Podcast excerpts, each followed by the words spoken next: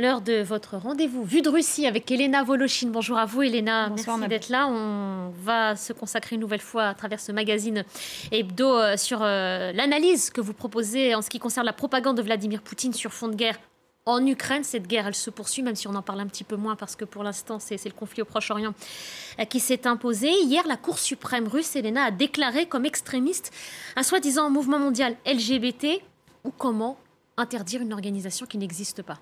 Oui, depuis cette décision, les juristes, les personnes LGBT et la société civile russe à l'intérieur du pays et en exil s'interrogent sur les conséquences de cette décision. Personne ne comprend véritablement ce que cela signifie en fait en termes juridiques d'interdire un mouvement LGBT. Nous allons y revenir, mais avant, voyez l'image de la semaine. Un congrès dit mondial russe populaire euh, que Poutine a ouvert par visioconférence à Moscou. C'était ce mardi et les participants semblent prier devant les images du Christ et de Vladimir Poutine. Regardez avec le son.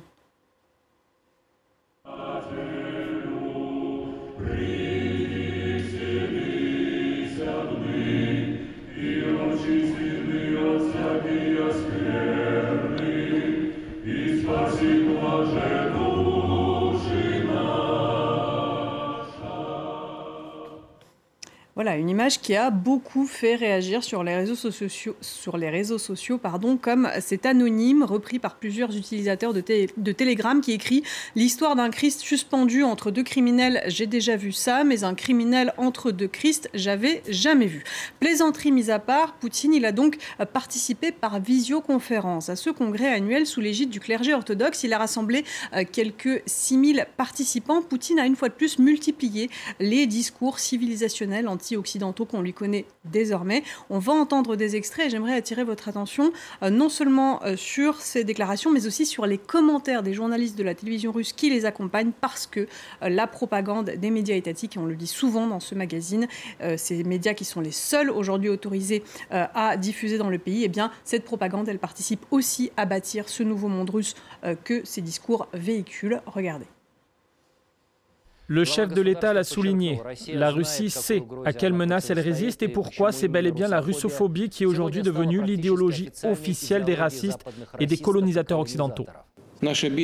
Notre combat pour la souveraineté et pour la justice est sans exagération aucune un combat pour la libération nationale. Nous luttons pour la sécurité et pour le bien-être de notre peuple, pour notre droit suprême et historique d'être la Russie, un pays fort, indépendant, un pays civilisation. On se pose donc la question de savoir de qui Vladimir Poutine veut libérer la Russie. Alors ça, c'est toutes les questions qu'on se pose sur les réseaux sociaux à écouter ces discours parce que ces propos que Poutine répète désormais souvent paraissent euh, fumeux et peu lisibles finalement. Ils le deviennent lorsqu'on accepte d'abandonner notre rationalité pour explorer la dimension idéologique et civilisationnelle que veut transmettre Poutine. Parce que quand Poutine ne le cite pas, eh bien, il paraphrase par exemple un certain Ivan Ilyin. Ilyin, c'était un penseur monarchiste russe exilé en Europe en 1922 après la révolution bolchevique. Ses écrits, euh, ils sont regroupés dans ce recueil dont j'ai apporté une édition. Euh, il est intitulé euh, Russie nationale, nos objectifs. ce recueil a été publié pour la première fois en 1956. Avant cela, ses écrits, ils circulaient parmi les mouvements tsaristes dits blancs en exil, auxquels il servait de socle idéologique extrêmement puissant. Ilyin, il s'est lui-même inspiré des penseurs panslavistes du 19e siècle. Il rêvait de la chute du communisme d'un dictateur national russe qui viendrait rétablir la monarchie et l'empire russe selon le modèle de Pierre le Grand. Le modèle de constitution qu'il propose pour la Russie, il a grandement inspiré la constitution russe telle que l'a faite adopter Vladimir Poutine en 2020 et qui lui permet désormais de se maintenir au pouvoir bien au-delà des quatre mandats qu'il a déjà effectués. Ilyin disait le monarque qui viendra au pouvoir après la chute du régime communiste ne doit pas redouter les mandats au vu des responsabilités qui lui incombent de faire renaître la grande euh, Russie autre notion que prône Ilyin, c'est celle de la suprématie du peuple russe qui agrégerait organiquement tous les autres petits peuples au sein d'une grande Russie unie, d'où peut-être d'ailleurs le nom Russie unie du parti politique russe qui soutient Vladimir Poutine. Et toutes ces idées, Vladimir Poutine, il s'en inspire ou il les met en pratique? Alors il s'en inspire, c'est absolument certain. Il les met en pratique en partie. Poutine dit lui-même qu'il relie volontiers Ilyin de temps à autre. Et l'on entend dans ses propos euh, lorsque Ilyin disait par exemple Le monde regorge de russophobes, d'ennemis de la Russie nationale qui se promettent le succès de son effondrement et de son affaiblissement. Ilyin était obsédé par un soi-disant projet euh, occidental et est-européen de destruction, de démembrement de la Russie. Poutine se reconnaît sans doute aussi dans les propos d'Ilyin lorsque celui-ci écrivait qu'il faudrait, après la chute du communisme, une dictature russe nationale qui prendra dans ses fortes mains, je cite, les rênes du pouvoir, éteindra le slogan mortifère du démembrement de la Russie et mènera euh, la Russie à l'unité contrevenant à tous les mouvements séparatistes à l'intérieur du pays. C'est important, je le cite, parce que vous allez entendre, euh, Poutine lui aussi euh, disait que les guerres russes ont toujours été défensives. Dans ce livre, il y a d'ailleurs un chapitre entier dédié aux démembreurs de la Russie. Alors écoutez encore ce que disait Vladimir Poutine hier et encore une fois les commentaires du journal télévisé russe qui accompagne ces déclarations. L'existence de la Russie dans ses frontières actuelles, a dit le président, ne satisfait pas l'Occident. Que veulent-ils faire en réalité? Ils veulent démembrer la Russie et piller la Russie. La Russie, a dit Poutine, se souvient des leçons de 1917 et de la guerre civile qui a suivi.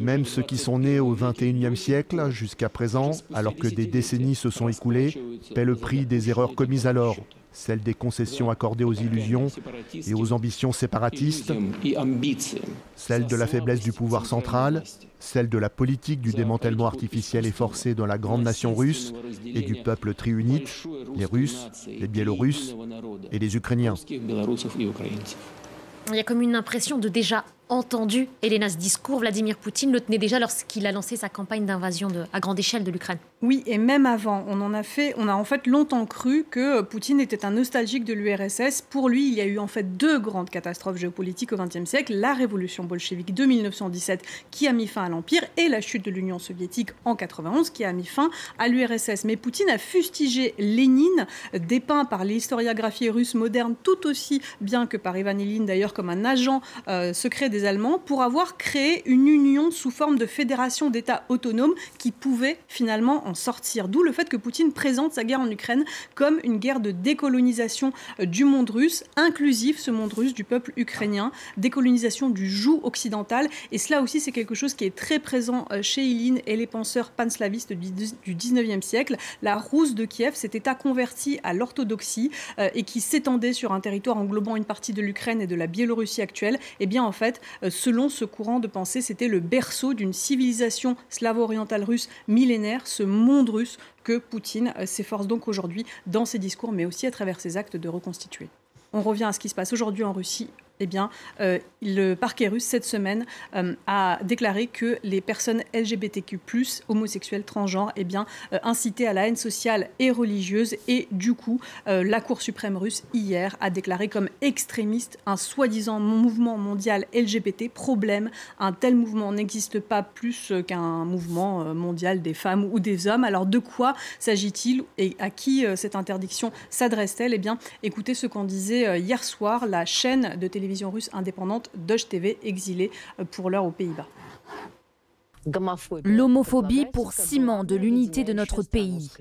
Les personnes concernées risquent désormais jusqu'à 12 ans de réclusion criminelle. Mais pourquoi va-t-on arrêter les gens après le 10 janvier, lorsque la loi entrera en vigueur? Pour un coming out, pour un baiser amical avec une personne de même sexe, ou pour le drapeau arc-en-ciel peut-être?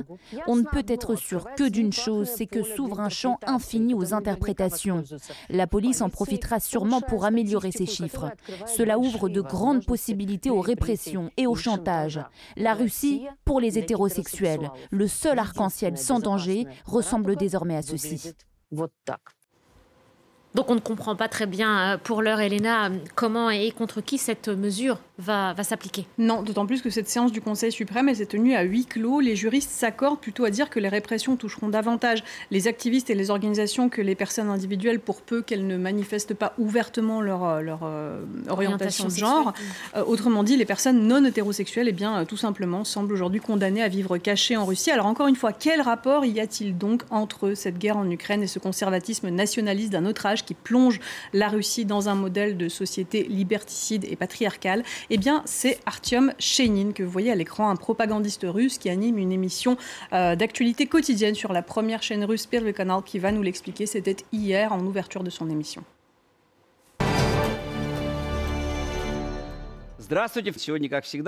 Bonjour. Aujourd'hui, comme toujours, nous allons parler des événements actuels et importants.